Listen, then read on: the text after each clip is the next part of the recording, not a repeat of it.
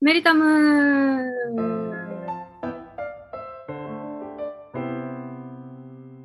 田村です。はい、メリコです。お願いします。はい、お願いします。えー今回はエピソード14です。はい今回はあの普段はね結構私たちがテーマを自分たちで喋りたいのを決めてこういうので話そうというのでやるんですけど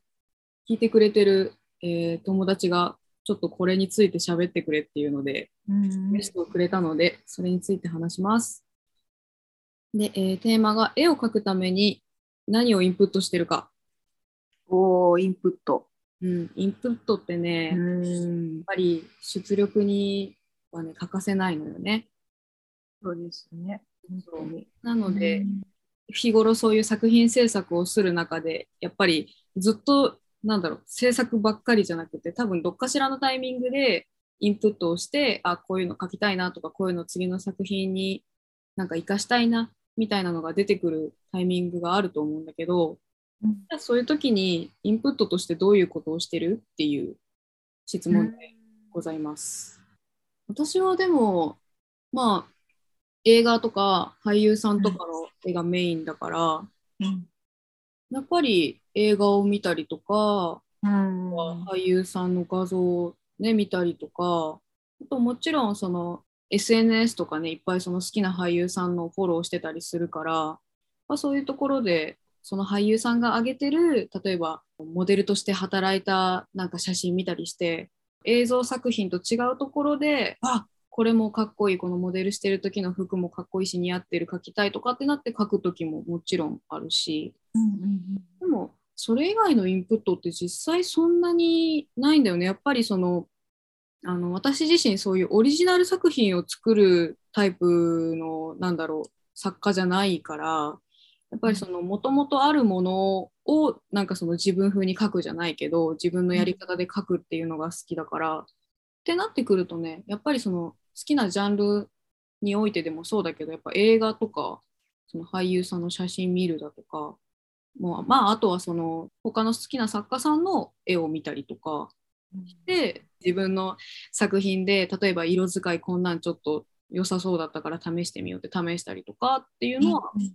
するかな。うん森さん私、うん。私は結構やっぱ、いうんとまあ、生き物メインなんで、まあ、一番多いのはなんか動物の写真とかを、まあ、まず探したりとか、まあ、本とか見たりとかねしてやっぱ動物ってものすごいやっぱ数が多いからなんかね面白い動物とか見つけたらあこういう動物ちょっと描いてみたいなと思ったらメモしてたりとかでねなんかあの最近、まあ、ちょっとずつ外出とかもできるようになってきたから前久しぶりに動物園行ったんですよ。で動物園行って、まあ、写真をちょっと何枚も撮ってでその場でもスケッチしたりもしたんですけどあじゃあこういう動物次は描いてみようとかなんかそういうのを、まあ、見に行ってで、まあ、貯めておくっていうんですかね。メモに書いといて次はどういう動物描くのかどうしようかとか。うんうん。なんかそういうことはしてるかな。で、まあ、あとはあの最近その植物の絵も描いてるからうん。あの園芸屋さんうん。が、えっとね、自分の家からはちょっと離れてる場所にちょっと離れてるんですけどなんかそこの園芸屋さん結構あのマニアックな植物多いんですよ。うん、なんかすっごい変わってる植物とかをすっごい置いてあって。でなんかねそういうのってやっぱりなんか面白いんですよ。やっぱ幹の形とか、まあ、葉っぱのつき方とか。なんかねうん、なんでこういう風に進化したんだろうと思うんですよ。そのぐらいなんかちょっとね、面白い形のものが多くって、なんかそういうのを見たときに、あ、こういうの描きたいみたいにすごい思うんですね、やっぱり。だから、まあそういったものをまあ見に行って、まあ、自分の記憶の中に残しておく。で、その植物を、まあ、またどんな色にね、して描いていこうかなとか、どういう風に崩していこうかなって考えたりしてることは、まあ多いですかね。まあ、動物園はたまにしか行けないんですけど、まあまあこれからね、また外出できる機会も増えるし、まあ、またね、自分の中の資料としても置いときたいから、まあ、また行こうかなと思ってて、うん。まあそんな感じですかね、今のところ。ね、うん。そうだからこの質問っていうかそのテーマリクエストもらった時にも結構考えたけど、意外となんかこう目立ってこれとかなんか面白いインプットこれみたいなの、うん、浮かばないか。そう。だから例えばの話そのうん。なんだろうあのーオリジナルキャラクターとかよく作ってますみたいな、うん。キャラデザが大好きですみたいな人とかだったらなんかそのキャラクターデザインに生かすためにこういうものを見てますとかさなんかいろいろあるのかなとかっていうのはちょっと思った。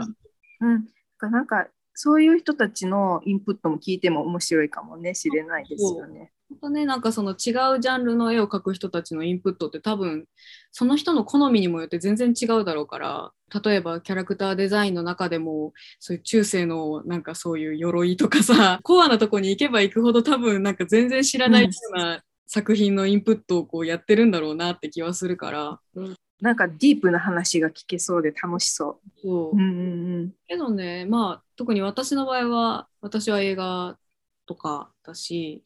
まあ愛さんもやっぱりその書くものに近いってなるとそういう動物とか植物とかうんのインプットとかがメインになってくるから、まあ大体そんな感じだよね。うん。うんうんあとでもたまに最近天気いい日の夕方とかちょっとこう日が暮れ始めたぐらいの空の色さあれグラデーションマップにしたいって思う時あるけどこれ分かってくれる人いるかな？えいるんじゃない？とかいいねそれ。あれねなんかそうグラデーションマップっていう機能があの、うん。お絵かきするソフトに入ってるやつがあって、うん。うんうん。で私が今使ってるのは iPad で、えーできる、うんプロクリエイトっていうソフトで絵をよく描いてるんだけど、うんうん絵をメインで、まあ、しっかり描き終わった後にその色の調整をするっていう工程があって、うんうんうん。でその色調整の時に私はよくそのグラデーションマップっていう機能を使ってあの、まあ、調整をするんだけどその時にやってるそのなんだろうグラデーションマップの色味ってすごい私がよく使うやつってその夕方のそういう日暮れぐらいの感じのあの空のグラデみたいなのをよく使ってて。そうだから空を見上げながらあーこれグラデーションマップにそのままできたらめちゃめちゃいいのになって思う時。はそれはなんか個人では作れないの？その色のグラデーションマップ。うん、自分作れる？として作れるから例えば写真撮っといて、うん。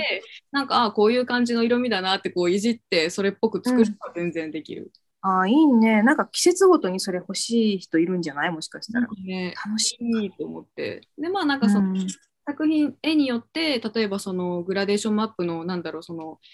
いろいろこうもうちょっとこっちに色を寄せた方が色が綺麗に出るなとかいうのはもうその都度調整はできるから、うんうんうん。っていうのも私は結構好きだしそのカナダに留学してた時とかはあのなんだろうあこれこの写真今撮っといてでそれを後からそのプロクリエイトとかソフトで開いてでこの色好きっていうのをスポイトで引っ張ってなんかパレット作っとこうとか思って写真いっぱい撮ったりしてうん。写真撮っただけだけど今んとこ。作ってないまだ。作れない。うん作れないあこれそしてパレット作ったらいいわっつってうん。だけ撮って作ってない。作ってないのか。作らないと。けど、うん、そういうことをする時もある。うんうんうんうん。わかんない。それがそのインプットの一つになるのかどうかは分かんないけど。あなんか残してたら楽しいかもしれないね。そういうのオリジナルで、まあなんかそうやってね、あの、なんかそういうスポイドで撮っとこうとか思って写真撮っておくのもいいだろうし、なんかある意味それも、なんかオリジナルで作るって言ったら、なんかそれもなんていうの？その写真から撮るわけだから、なんか自分の中ちょっと思い出にもなるじゃん。なんかそういうのって色合いとかずっと残っているから、なんかそういうのって楽しいかもしれないね。各モチーフというよりかはあの色を見てなんかあこれの色の組み合わせいいなっていうので写真撮ったりとかもあるね、うんうんうんうんうん。そっか、いやぜひ作ってください。気が向いたら作ります違うみたい これ気が向かないパターンのやつねな。ね、なんか写真だけ残ってるパターンかな。あとなんかそのインプットではないけど作品を作る、まあ、アウトプットをするためのモチベーションを上げる何かってやっぱ絶対必要になってくると思うんだけどうん。私の場合結構それがカフェで作業することなのよね。おーカフェで作業することがやっぱ上がってくる？モチベーションめっちゃ上がる。そうなんだ。じゃあなんかこう、なんかやろうって思った時は、だいたいカフェに行ってやること多いの？多いね。まあそのやっぱコロナとかの関係もあって、長いしたらダメとかさ、やっぱあるから、その昔に比べたら全然カフェ作業減ったんだけど、でも例えばちょっとこう、外に出て用事があるっていう時に普通だったら大体その用事がある時間ぐらいに合わせて現地の方に行くんだけどうんうん。2時間ぐらい早めに現地の方に行って用事があるところの近くのカフェ入って作業して行こうとかああ、うんうん。そうそういうのを結構する時が多いかな。まあそのうん気が散らないからね家に比べたら。そうやね、そうやね。確かに。だしなんかその作業してなかったらしてなかったで、はい、泣いちゃった。その別にカフェで誰かに注意されるわけでもないけど他の目があるっていう意識も多分多少はあるんだと思う。うんうん、まあなんかまあちょっとまともに作業を進めておいてなんかすごい頑張って作業してる人風なオーラを醸し出しといてみたいな。っていうそれがうんなんかすごい一番進むから。うんうん。まあカフェに行ったらなんかこう、ね、なんか家だったらダラダラしちゃうから、なんかそこに行った方がこう気持ちも切り替えられていいのかもしれないよね。確かにね。そうまたちょっとインプットとは別の話だけど割とそのモチベアップ的な意味合いではカフェで作業したりとかはよく、うんうんね。うん。私も試してみようかな。だいたいこもって書いてること多いから。あ、絵の具はね、広げられないけどね。変な人だもん。行ってゴソゴソゴソってやってそうすごいでかいキャンバスと絵の具とかを取り出し始めたらびっくりいや、もう、出禁になるね、それはもう。なんで来たのってなっちゃうから。下下書き、下書きというかね。ほら、そうそうそう、あの、ペンとノートがあればできることをね、やろうかなって思ぜひ試してみてください。う。うん。絵の具は出しません。うん そうしてください。じゃあ、このエピソードはここまでで。ありがとうございました。ありがとうございました。